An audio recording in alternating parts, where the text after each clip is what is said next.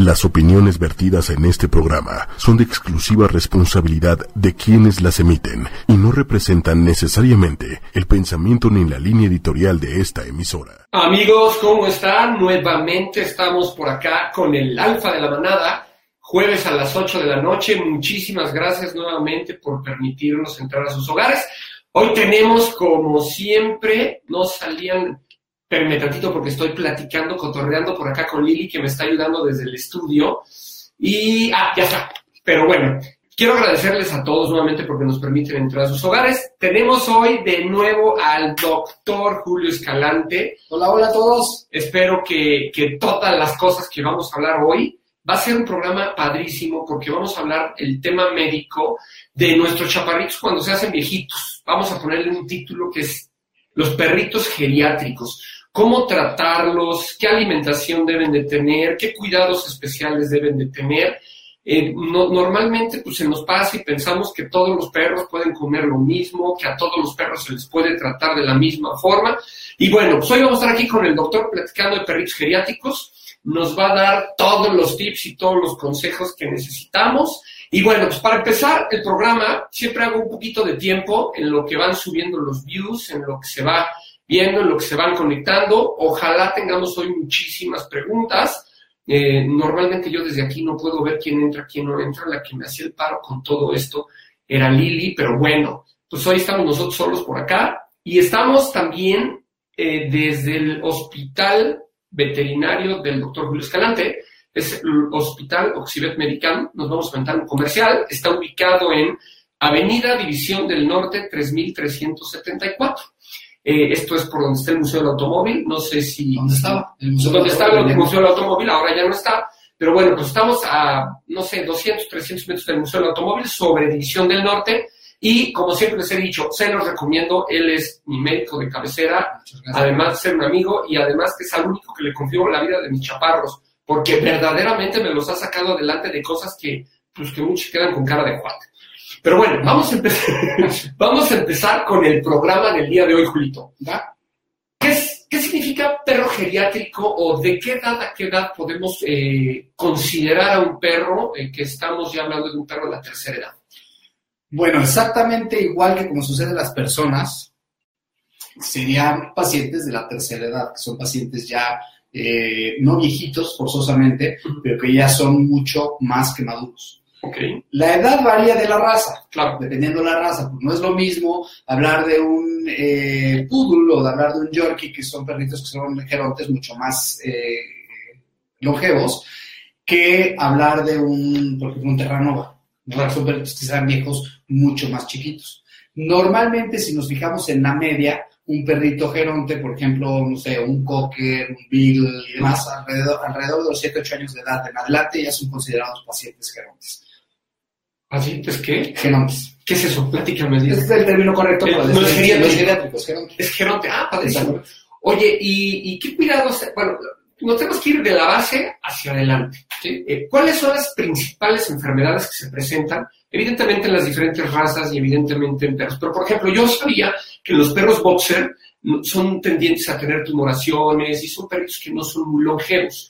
Eh, bueno, también podemos hablar de los perritos dachshunds, que son perritos que pues, normalmente tienen problemas en la columna por la conformación de su estructura ósea. ¿Qué nos puedes platicar? Digo, no podemos hablar de todas las razas ni generalizarlo porque nos aventaríamos un programa larguísimo, pero eh, lo principal que pasa con un perrito, cataratas igual que los seres humanos, problemas de corazón igual que los seres humanos, enfermedades de próstata, en las perritas, no sé, problemas. precisamente acabas de tocar dos temas diferentes. Una, un tema es hablar de las enfermedades propias de la raza que no forzosamente tienen que ver con la edad del perro. Por ejemplo, el boxer sí tiene fama, eh, es de las razas más con mayor predisposición a, padecer neoplasias o tumores, cáncer, pero no forzosamente se presentan en, la tercera edad. Se puede presentar desde jóvenes. Pero las enfermedades o los padecimientos propios de la edad de pacientes que ya son eh, viejitos son otras, no forzosamente tienen que ver con la raza. Y son muchísimas, en efecto, como tú lo dices, nos tardamos muchísimo. Pero las más comunes, por ejemplo, yo creo que la número uno la, podría encabezar eh, las enfermedades de tipo articular. ¿no? La, la enfermedad articular degenerativa. Yo creo que es de las más comunes porque además afecta a la mayoría de las razas, ¿sí? En razas chiquitas las rodillas, en razas grandotas la columna, en grandanes el cuello, etcétera. Es muy, muy común que se vaya degenerando esta, eh, esta enfermedad que nosotros los médicos la conocemos como enfermedad articular degenerativa, vulgarmente se podría conocer como artritis. Sí, entonces, el pastor alemán tiene artritis de, de- de- de cadera, este, no sé, labrador, por ejemplo, de columna, de cadera, y ese es, yo creo que es de las enfermedades más comunes. Otra de las enfermedades, cataratas, tienes toda la razón, es uno de los padecimientos más comunes cuando eh, vemos los ojitos de nuestros perros y lo que antes se veía con la luz de color rojo, de color amarillo, se empieza a ver opaco. Entonces, Sí, sí, se ve como una telita, ¿no? Como si tuvieran una telita en sí, el como si ojo. tuvieran un papel albanene. Exactamente, exactamente, como una telita o como un papel albanene, exactamente. Sí, cataratas. Y- y se puede curar, o sea, to- todas estas cosas se pueden tratar, se pueden curar, podemos darle una vida digna a nuestros perros viejitos, porque estoy seguro que en el, en el auditorio, pues hay gente que dice, "Digo, es que mi perro es viejito, ¿qué hago? Porque tiene problemas precisamente de articulaciones, cuando hace frío, los cambios de temperatura Claro. pueden, pueden ser significativos en, en todos estos padecimientos, y, y hay forma de tratarlo, hay forma de curarlo, eh, ¿A qué edad? Eh, algo que me, me gustaría definir perfectamente bien es, una cosa es un perro adulto mayor y una cosa es un perro ancianito. Sí. O sea, que ya el, el pobrecito digas, híjole, hay que tratarlo con pincitas porque le duele todo el cuerpo. ¿Me puedes dar una diferencia entre uno y otro? Yo creo que la diferencia para fines del programa, y no entrar tanto Sí, en términos de la- del rango de la edad y demás, yo creo que la diferencia la hace la prevención.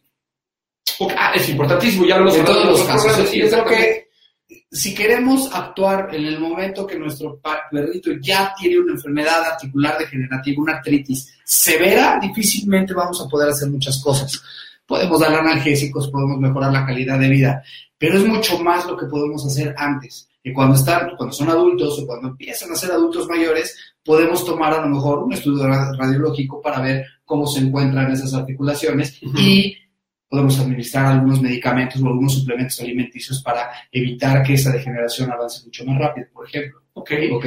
Por ejemplo, uno de los problemas más comunes, muy común, de los, de los pacientes ya este, viejitos, es- son las enfermedades parodontales. hijo, sí, la verdad Eso es que es sumamente común. Y normalmente la gente se espera hasta que ya se le están cayendo los dientes a los perros para traerlos. Sí, se les hace una profilaxis dental, se hacen extracciones quitar piezas, exactamente, ¿no? claro. En cambio, si nosotros lo prevemos y hacemos constantemente una revisión con el médico veterinario y si requiere profilaxis la hacemos de manera rutinaria, ese perrito cuando sea viejito va a tener su dentadura muy bien. Y vuelvo a lo mismo, siempre hemos hablado en otros programas, ya platicamos lo que es la me- medicina preventiva y medicina curativa, amigos. Así es. Recuerden que la medicina preventiva es todo aquello que ustedes van a hacer para que su perro, en el día que padezca algo, o si es que va a padecer algo, pues podamos detectarlo a tiempo y podamos darle un seguimiento desde antes para que nuestro perro esté pues, en- en las mejores condiciones. Y con los pacientes viejitos es crucial.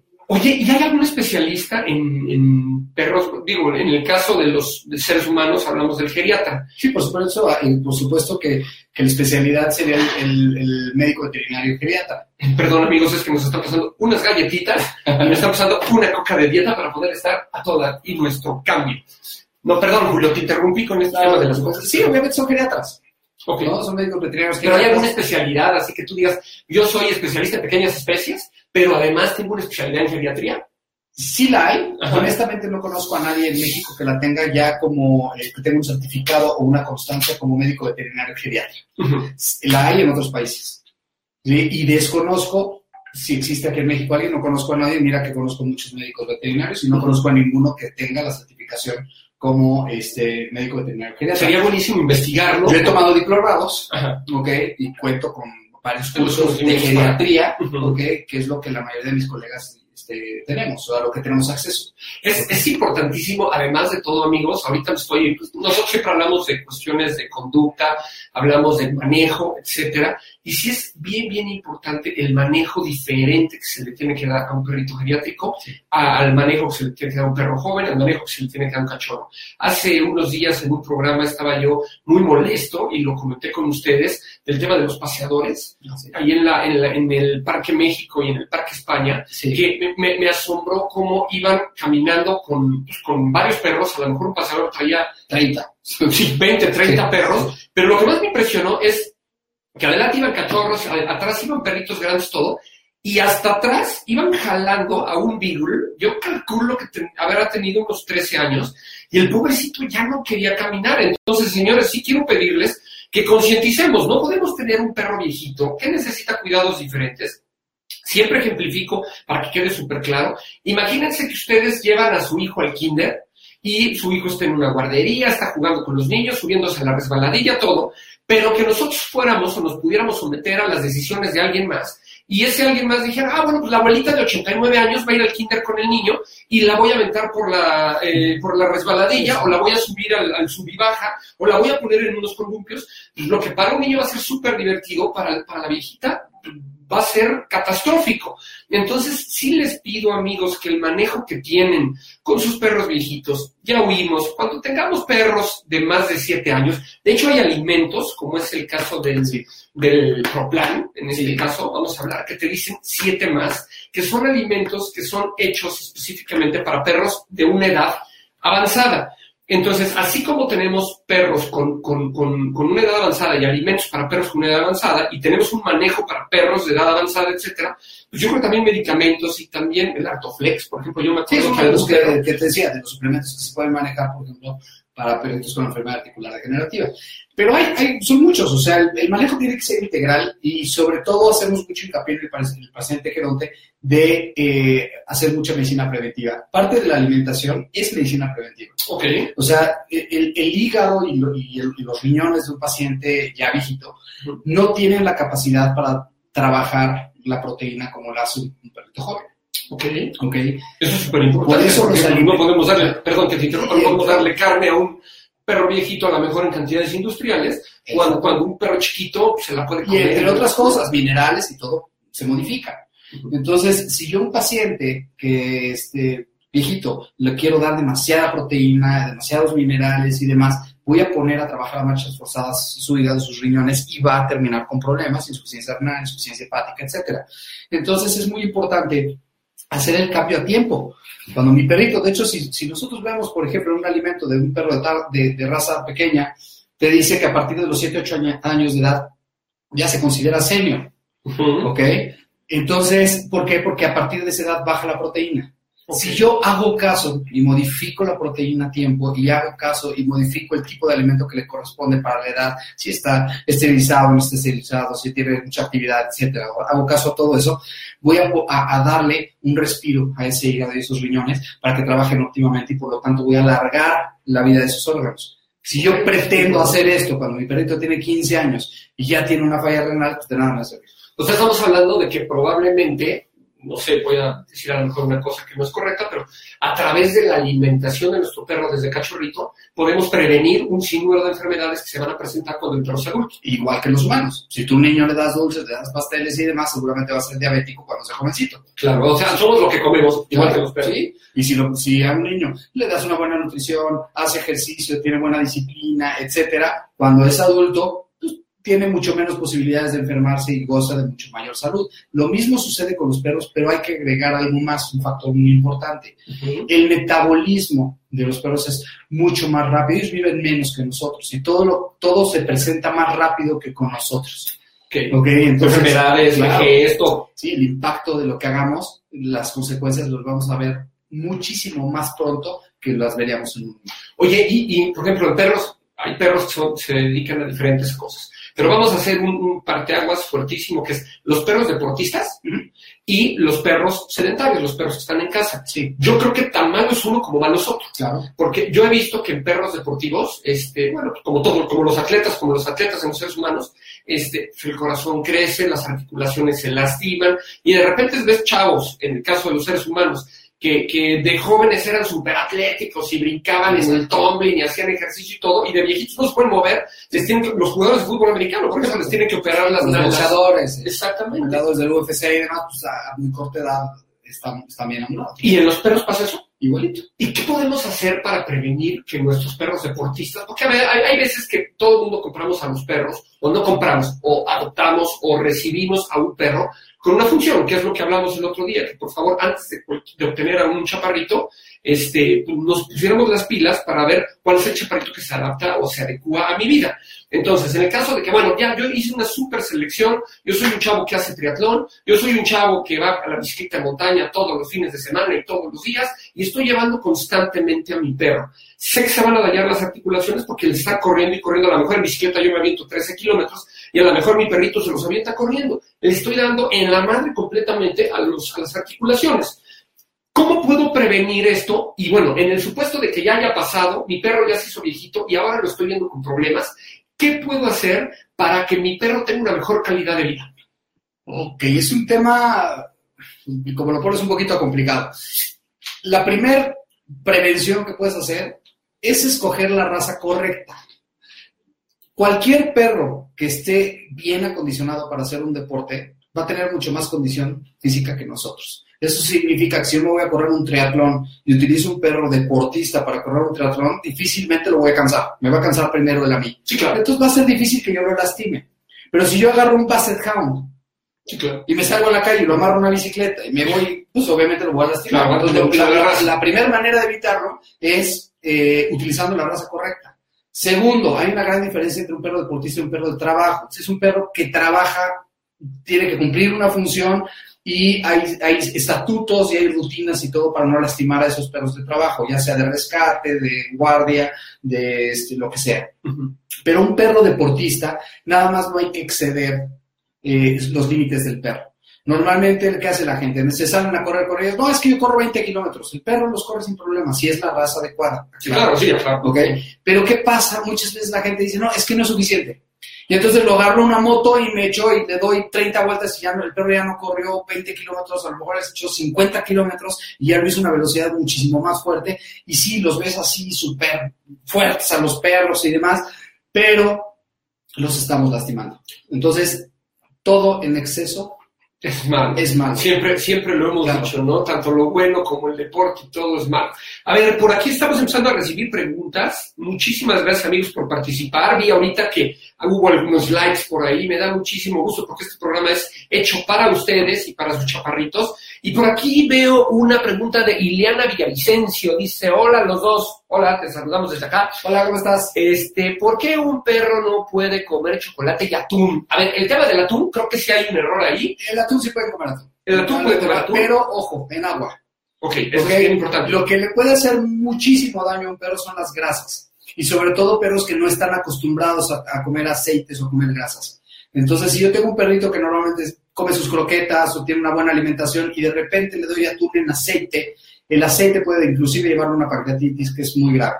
Pero puede ser atún en aceite, sardinas en aceite, lo que sea que tenga mucha grasa, los gorditos de la carne, todo eso. es- Los pellejitos sí, de pollo muy Pero la proteína de atún, hay muchos perros que comen atún, no les pasa nada. El chocolate, ojo, el chocolate que es tóxico es el chocolate puro. ¿Ok? El cacao. Es el que, y es el Ah, que ok. inclusive puede provocar signos neurológicos en los, en los perritos. Ok, ese es un dato Es encontrar esos chocolates. La mayoría de los chocolates que vemos en el mercado, de, de las cajitas de chocolates, o bien este chocolate con leche y demás, es, Carlos V, Sí, Milky Way, es chocolate con leche. No es bueno porque les irrita el estómago. Siempre el chocolate va a irritar el estómago del perro y el, intestino. Normalmente después de que comen chocolate pueden tener vómito, pueden tener diarrea, pero este, no, no, no, no pasa de ahí.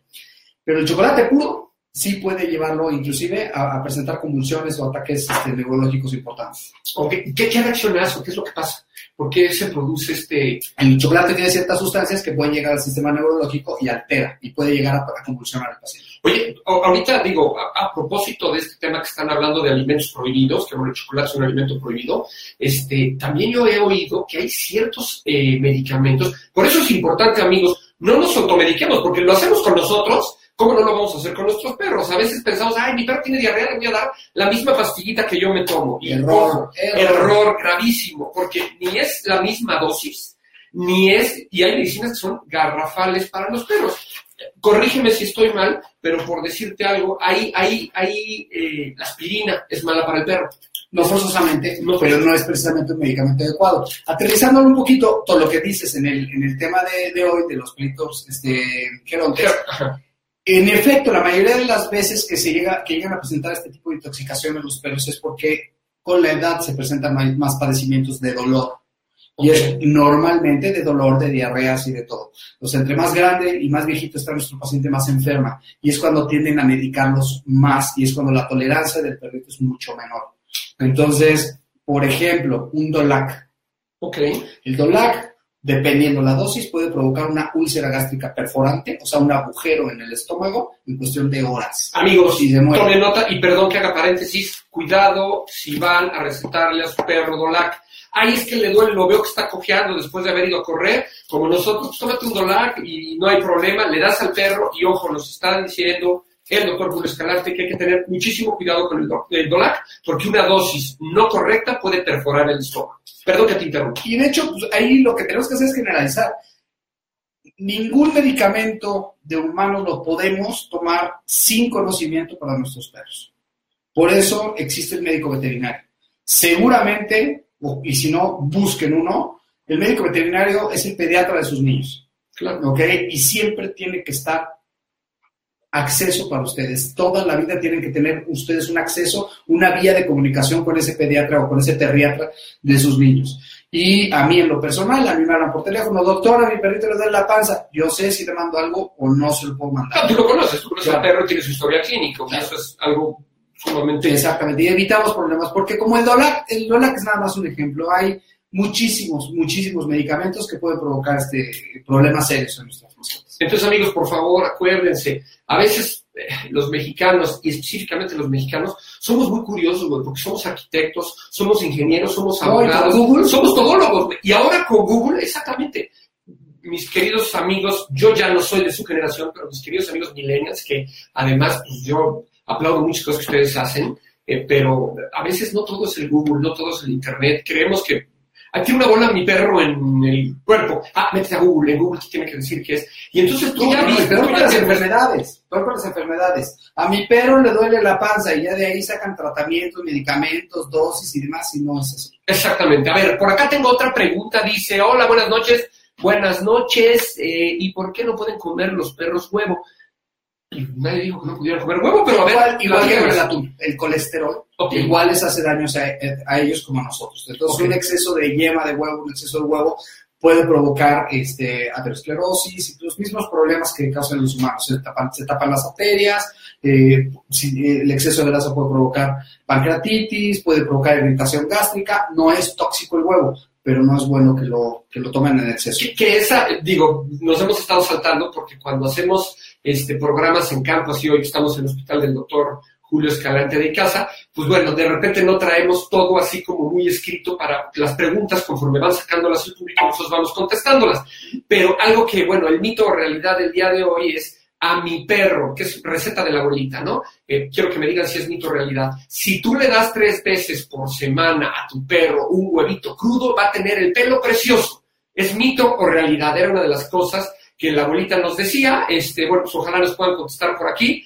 Más o menos ya se dio la respuesta. El doctor Julio ya nos dijo por dónde va el tema. Pero bueno, pues a ver qué opinan, porque como yo me acuerdo cuando yo era chiquito que tenía mi perro. Y como tip, tiene mucho en común el huevo con el atún o la sardina.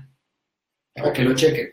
Ok, es importantísimo. Ahora, bueno, regresando a los, a los perritos geriátricos o gero- ¿qué? Entonces, gerontes, esa es la palabrita que se me va, gerontes, eh, hay veces que cuando nosotros tenemos un perro viejito decimos, no, es que ya las croquetas le caen mal porque no las puede masticar. Entonces yo sugiero, siempre sugiero en mis asesorías, uno es humedecer las croquetas para que las croquetas estén suavecitas o inclusive darles latas. Hay latas eh, de alimento que ya vienen como alimento en pasta, alimento húmedo. alimento húmedo, y, y, y para los perros es mucho más fácil comerlo. Ojo, ahí, hay- eh, ahí es muy importante hacer una, una, este, observación.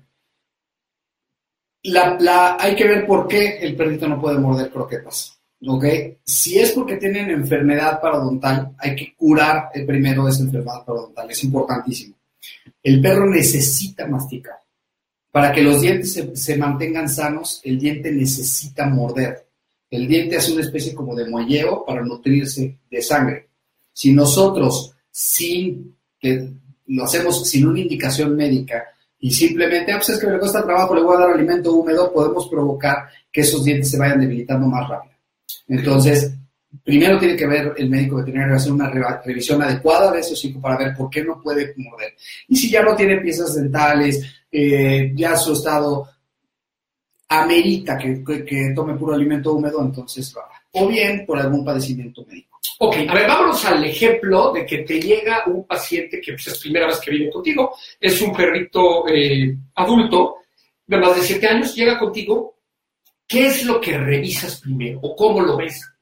¿O qué, ¿Cuál es el ojo clínico que tienes que tener para poder determinar si viene en un estado de salud o qué recomiendas. Análisis de laboratorio, este, platícanos un poquito más qué es lo que tú sugieres para que los amigos que tienen perros viejitos lleguen con, con, pues, con su médico veterinario y más o menos, evidentemente no van a llegar a decirles qué hacer, pero pues ustedes pueden tener como un manualito de qué es lo que se les tiene que revisar a sus perros y cada cuánto se les tiene que revisar a sus perros. Ok, yo creo que la primera regla, cuando menos que es algo que yo trato de inculcarles a los médicos de aquí del hospital, es jamás, confiarse en una consulta porque el perro es joven. Procuramos todas las consultas y todas las revisiones hacerlas exactamente igual, de manera sistemática y completa. De esa manera, lo primero que tienes que hacer cuando tienes un paciente no es revisarlo bien, igual que como lo haces con un perro cachorro, igual como lo haces con un perro adulto.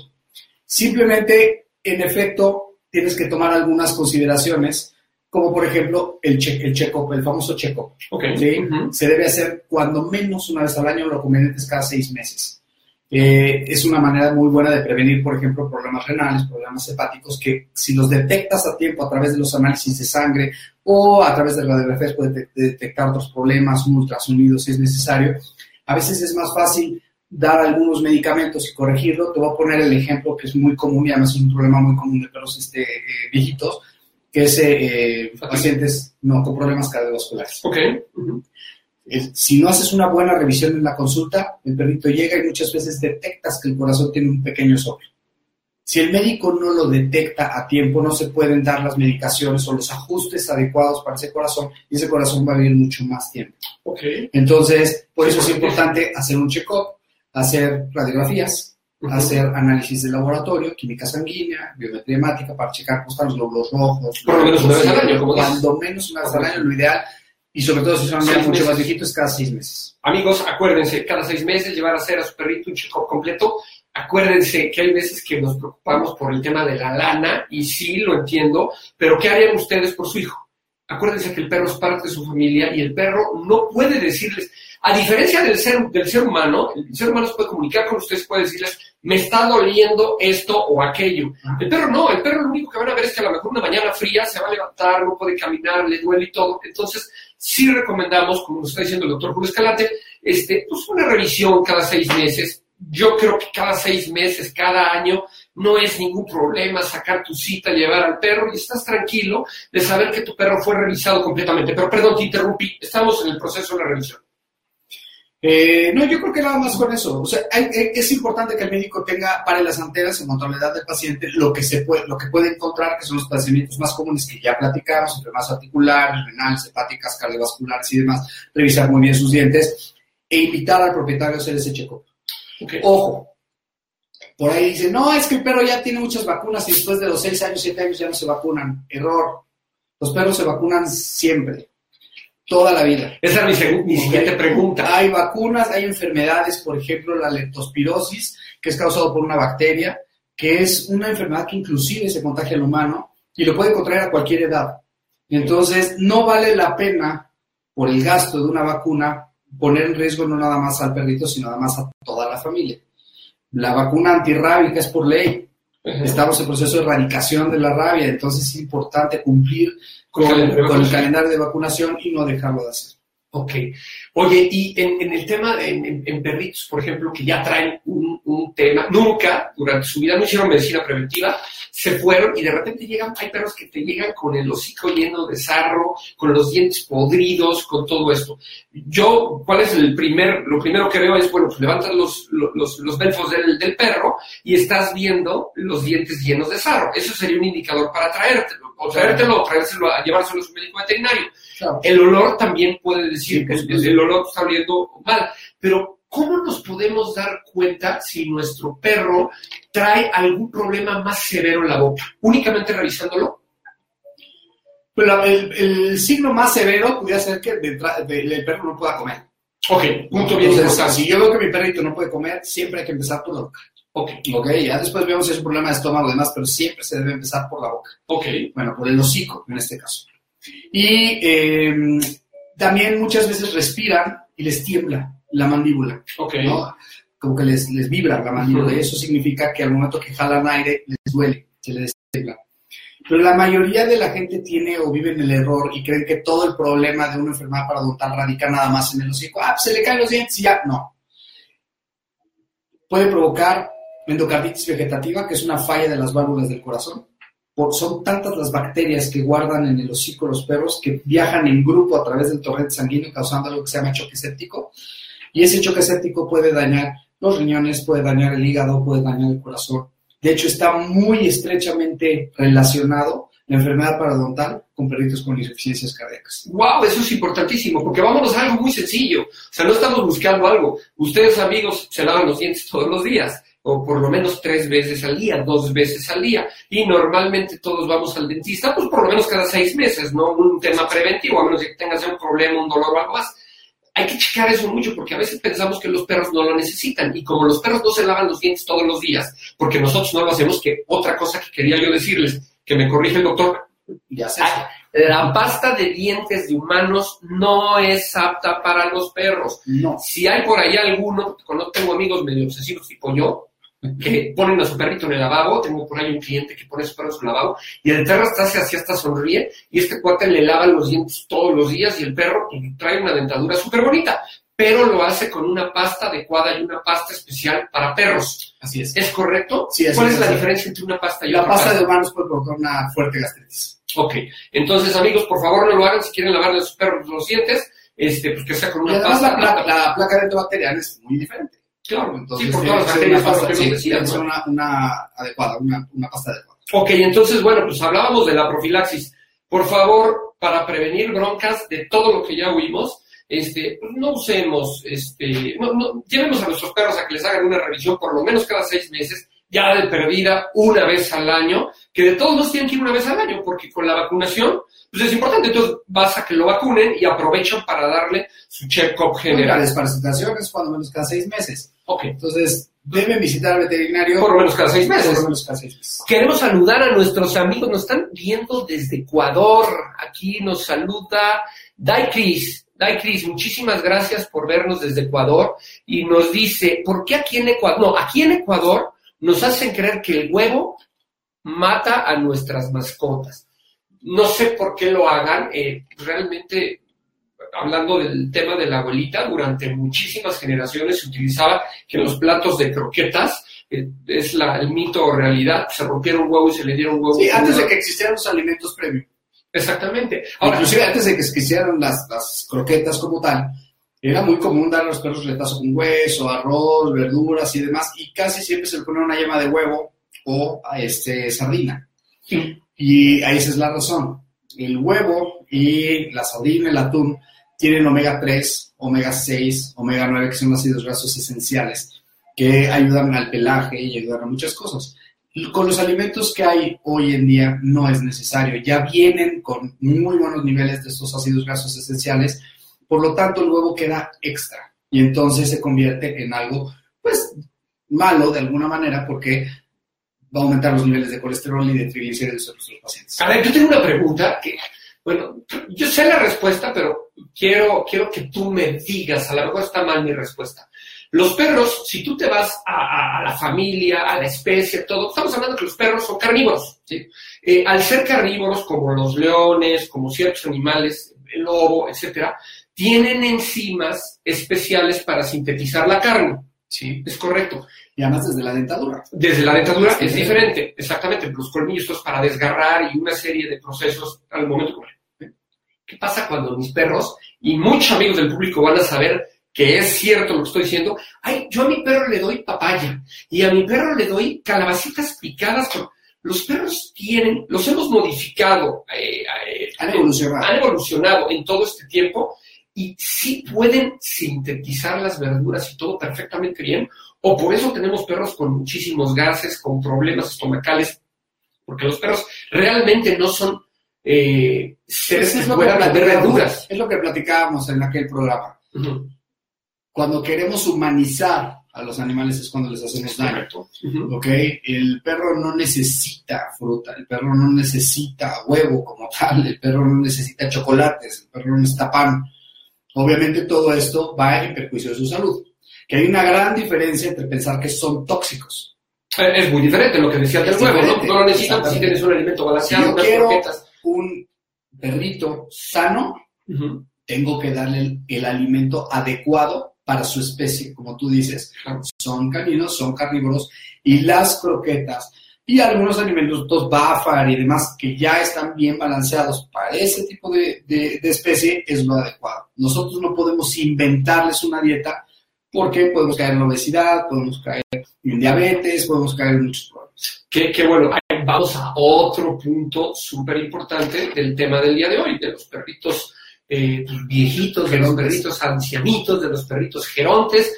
Este, ¿Qué pasa cuando tengo, normalmente cuando uno esteriliza un perro, que ya hablamos en otro programa que es, pues es, mm, mm, eh, es mejor hacerlo que no hacerlo, trae beneficios y podemos prevenir muchísimas enfermedades. Pero bueno, ¿qué pasa con los perritos que empiezan a subir de peso, a subir de peso eh, por, por el tema de la esterilización o por otros padecimientos? Eh, cuando son chavos, cuando son jóvenes, pues puedes sacar el perro a caminar y todo. En el caso de los perritos gerontes o los perritos viejitos, ya es, eh, es un abuso sacarlo a correr o sacarlo a caminar, porque le voy a dar más en la torre de lo que lo voy a ayudar. Sí. ¿Cómo puedo prevenir eh, esta subida de peso que a lo mejor va a ser incontrolable en un momento? Prevenirla, Sí, ya existen varios alimentos en el, en el mercado que son para control de peso. ok, ¿ok? pero, pero si, yo tengo, por viejito, ejemplo, si yo tengo, por ejemplo, un perrito que lo castraron, sí, los perritos castrados tienen mucho subida de peso, como les comentaba antes, lo mejor es la prevención.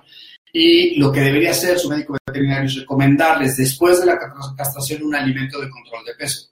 Y si no funciona, inclusive un alimento para bajar de peso. ok, de prescripción médica, inclusive si es necesario. Ahora, si ya se pasó de peso, ya tengo un, un perrito que es obeso, se tiene que dar el, manejo clínico adecuado con cualquier paciente con una enfermedad. La obesidad es una enfermedad. Y lo primero que se tiene que hacer con este, con este perrito es hacerle un chequeo, lo que platicábamos hace rato. Reviso articulación, reviso hígado, reviso este, riñones, reviso todo, para ver en qué estado este paciente. Porque obviamente lo vamos a someter a un estrés para bajar de peso claro. Se le tiene que mandar una dieta adecuada, pero hay que asegurarse que no tenga enfermedades hormonales, que no vaya a tener hipotiroidismo. Entonces, cuando estamos seguros que nuestro paciente está sano, entonces mandamos un alimento adecuado para control de peso y si las articulaciones todo lo permite, pues a lo mejor una ligera caminata y conforme vaya bajando de peso cada vez lo va a tolerar más, igual que pasa con nosotros. Otro punto que es, bueno, sumamente importante, porque es el día a día lo que vivimos eh, los seres humanos ahora con nuestros perros. Hay mil actividades, hay guarderías para perros, hay hoteles para perros, hay escuelas para perros, eh, todo este tipo de cosas. En el supuesto de que una persona vaya a llevar a su perro a un, a un eh, a cualquiera de estos servicios, ¿qué recomiendas?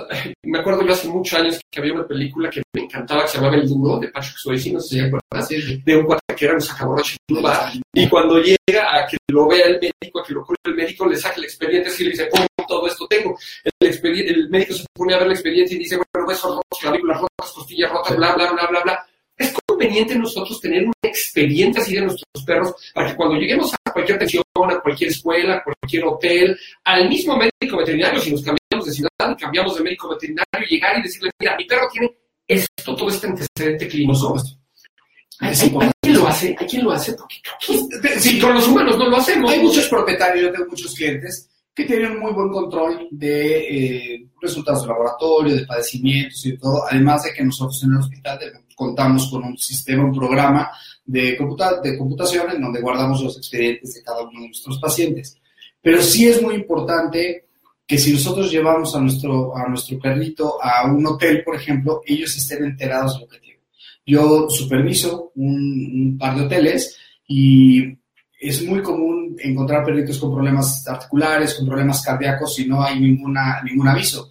Y si no hay ningún aviso, los pueden sacar a correr al, al- jardín, Claro, que jugar con otros jardines grandes, jugar con otros perros y a lo mejor le da un infarto. Entonces es importante muy importante poner al tanto a toda la gente en una estética, en un hospital, en un hotel, en una escuela, en donde sea, de los padecimientos que pueda tener nuestro perrito.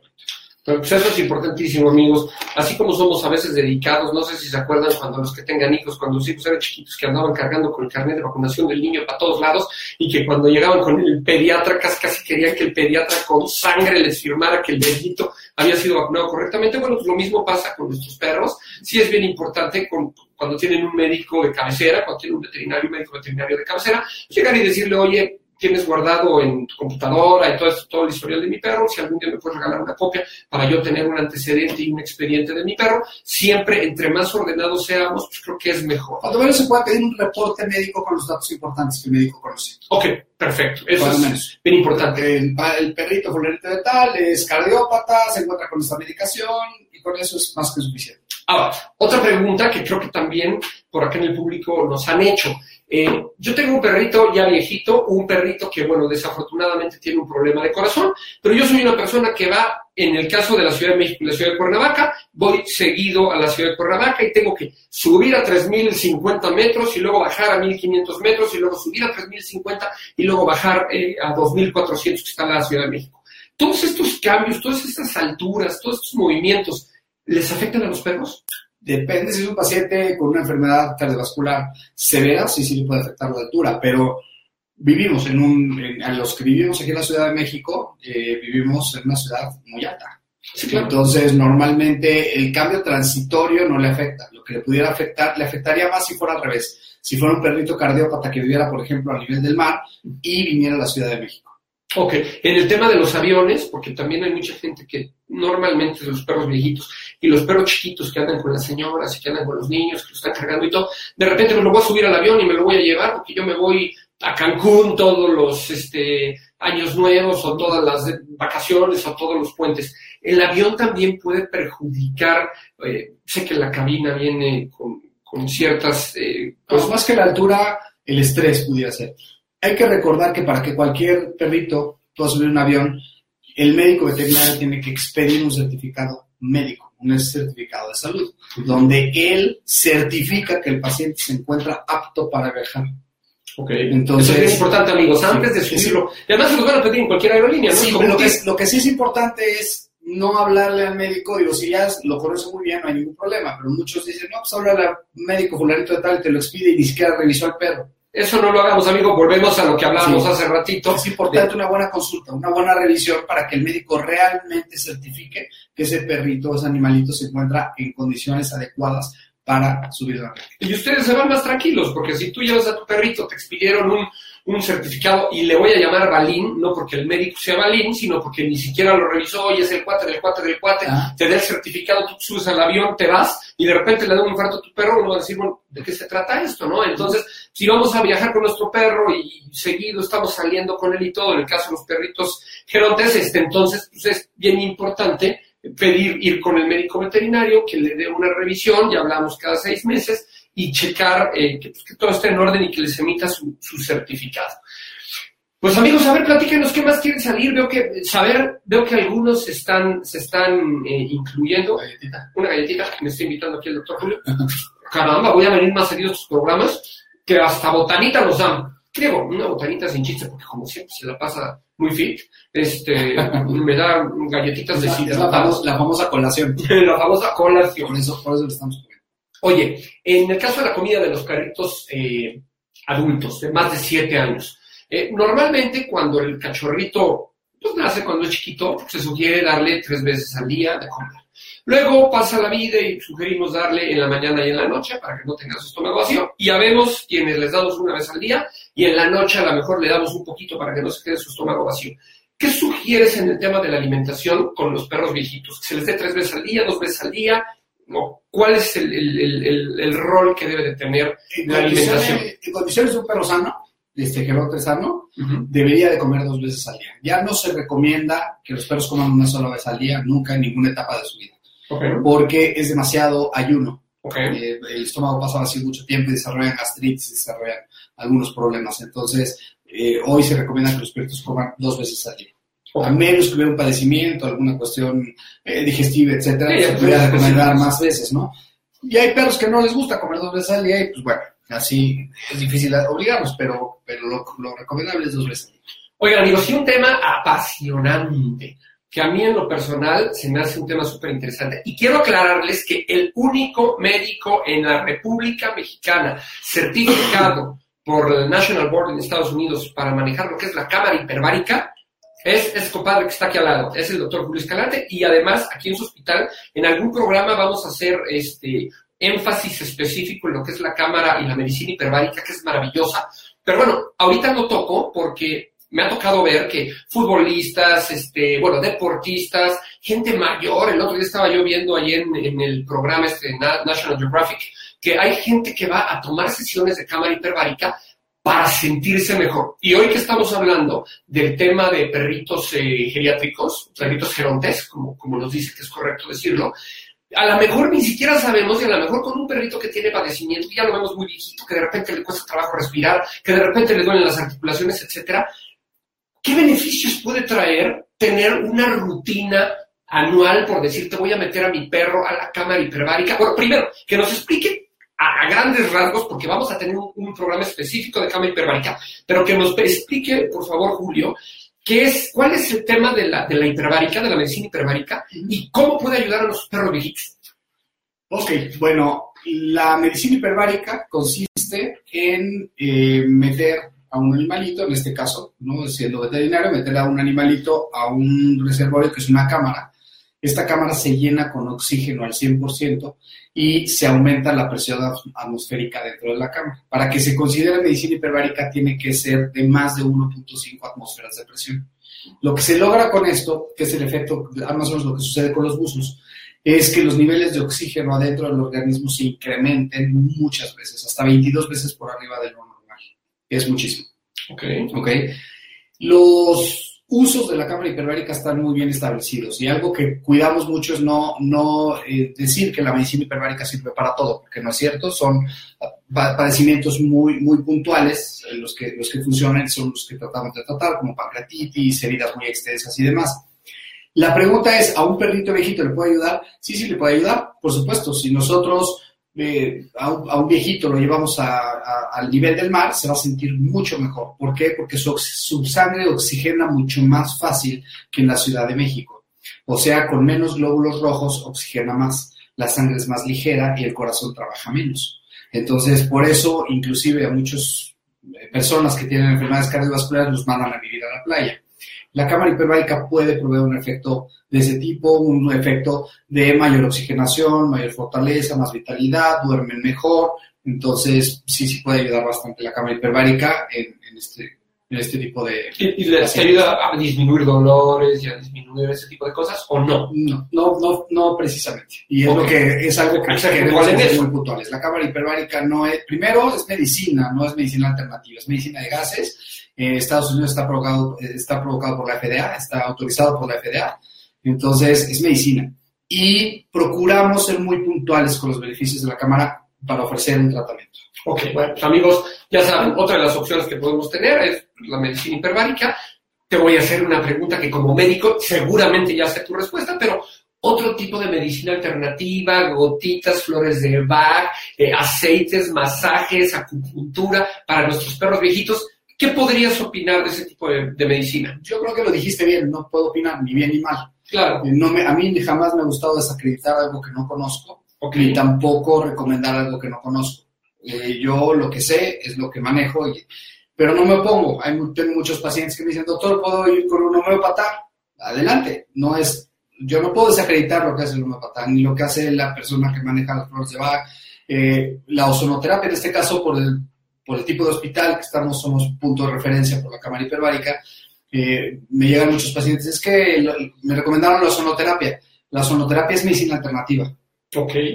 Y yo no me pongo a la sonoterapia, pero tampoco estoy a favor de la sonoterapia, no la conozco. Ok, bueno, pues amigos, se nos está acabando el tiempo, ya llevamos, qué rápido se pasa cuando platicamos temas que nos encantan, o bueno, por lo menos a mí me apasionan, y además, como les he dicho, nadie es poseedor de la verdad absoluta, y siempre una buena charla te llena de conocimientos y vas aprendiendo cosas buenas, porque puede ser el hombre más erudito o el mejor manejador, o el mejor entrenador, o el mejor veterinario, pero siempre hay gente que tiene conocimientos especiales. En el caso tuyo, siempre aprendo contigo, desde, desde, desde, sí, desde siempre me encanta platicar temas médicos contigo. Y bueno, amigos, pues acuérdense, algo bien importante que nos está diciendo Julio desde un principio es, vámonos a la prevención, no nos vayamos a la curación.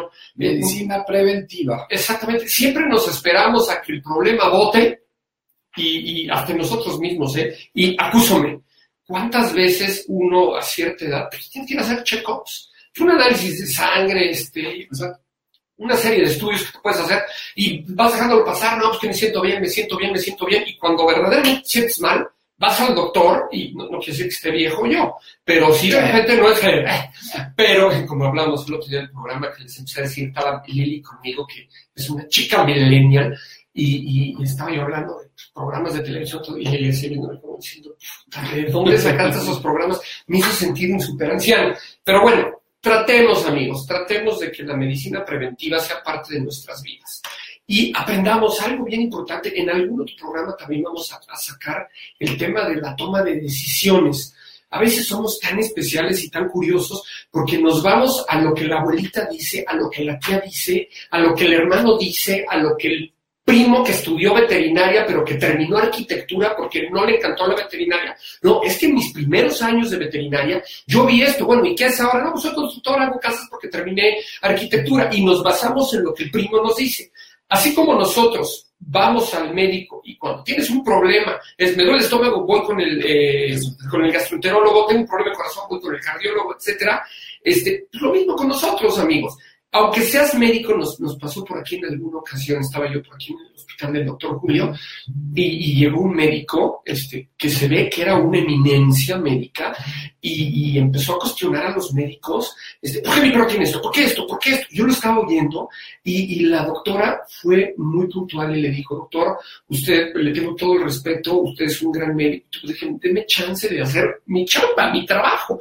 Y eso les pido, les pido a todos, aunque seamos médicos, ¿cuántos médicos por ahí debe de haber que tienen perros y a veces pensamos que todos los, aunque sí es cierto que el hígado lo tenemos todas las especies, este, humanas, animales, eh, el pulmones, la respiración, etcétera, pues a veces funcionan de forma diferente. Entonces, tratemos de ser coherentes en lo que hacemos y así como nosotros vamos al médico, nos preocupamos porque nuestro hijo vaya al pediatra y todo, pues vamos con el doctor, con el médico veterinario que se quemó las pestañas cinco años y a veces más, por todas las subespecialidades que hay, y, a veces estamos cuestionando todo, ¿no? Entonces, pues sí, tengamos confianza en nuestro médico. También les digo, si algún médico no me convence, se vale pedir otra opinión y se vale y se vale tener diferentes este, posibilidades.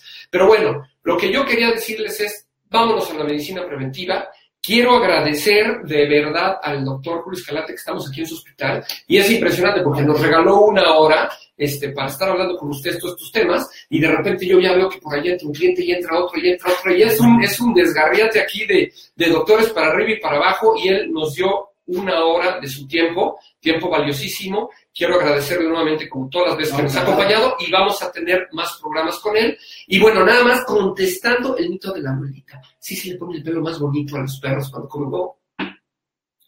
Tiene omega 3, omega 6. Lo que decías, exacto. Es cierto, sí, tiene un fundamento. Hoy no es necesario, porque por los, los alimentos ya tienen estos ácidos grasos esenciales, pero sí, sí tiene un fundamento muy claro, pero el huevo es crudo. Ok, pues están por allá diciéndonos que el programa les gustó muchísimo, les agradezco mucho a todos ustedes. Esperamos que tengan muchos views, compártanos por favor, denle por ahí compartir. Eh, acuérdense que este programa está hecho por ustedes y para sus chaparritos, para que tengamos una mejor convivencia con ellos y para que podamos estar bien. Y bueno, pues nos despedimos. Eh, te agradezco, Julio, nuevamente el tiempo que nos diste, con todos tus conocimientos. Ahora sí que, como siempre, Muchísimas gracias por siempre estar dispuesto a ayudarnos, a ayudar al público y ayudar a todas las personas. Y bueno, repito, el doctor Julio Escalante de Casa se encuentra ubicado en Avenida División del Norte 3374, Hospital Oxibet Medical. Va a tener una atención de primera, tiene cámara hiperbárica, es buenísimo, espero que sus perros nunca lo necesiten, pero es para mí el mejor cirujano, por ahí siguen dando las gracias todos. Y bueno, pues yo quiero eh, agradecerles nuevamente, agradecerles a ustedes que me permitieron entrar nuevamente a sus casas, a sus trabajos, a sus hogares. Y les repito, nuestro programa se transmite a través de ocho y media en Facebook, iTunes Radio, eh, YouTube, ocho y media, y el programa es todos los jueves a las 8 de la noche. El programa es El Alfa de la Manada con Renan Medina. Vamos a hablar cuestiones médicas, cuestiones de comportamiento, cuestiones súper técnicas, algunas veces un poquito más aburrido que otras y algunas veces vamos a hablar de tips. Pero bueno, todo esto es para que aprendamos a disfrutar de nuestros chaparritos que nos acompañan, no a sufrirlos. Y me despido con la frase de todos los jueves, es no sabemos si los animales son capaces de pensar, pero sí sabemos que son capaces de sentir. Vamos a verlos, vamos a observarlos y acuérdense que no hay nadie mejor que ustedes que los conozca. Me despido dándoles las gracias nuevamente, les mandamos un beso y un abrazo y estamos en contacto, nos vemos el próximo jueves. Si te perdiste de algo o quieres volver a escuchar todo el programa, está disponible con su blog en ochoymedia.com. Y encuentra todos nuestros podcasts de todos nuestros programas en iTunes y Tuning Radio. Todos los programas de ochoymedia.com en la palma de tu mano.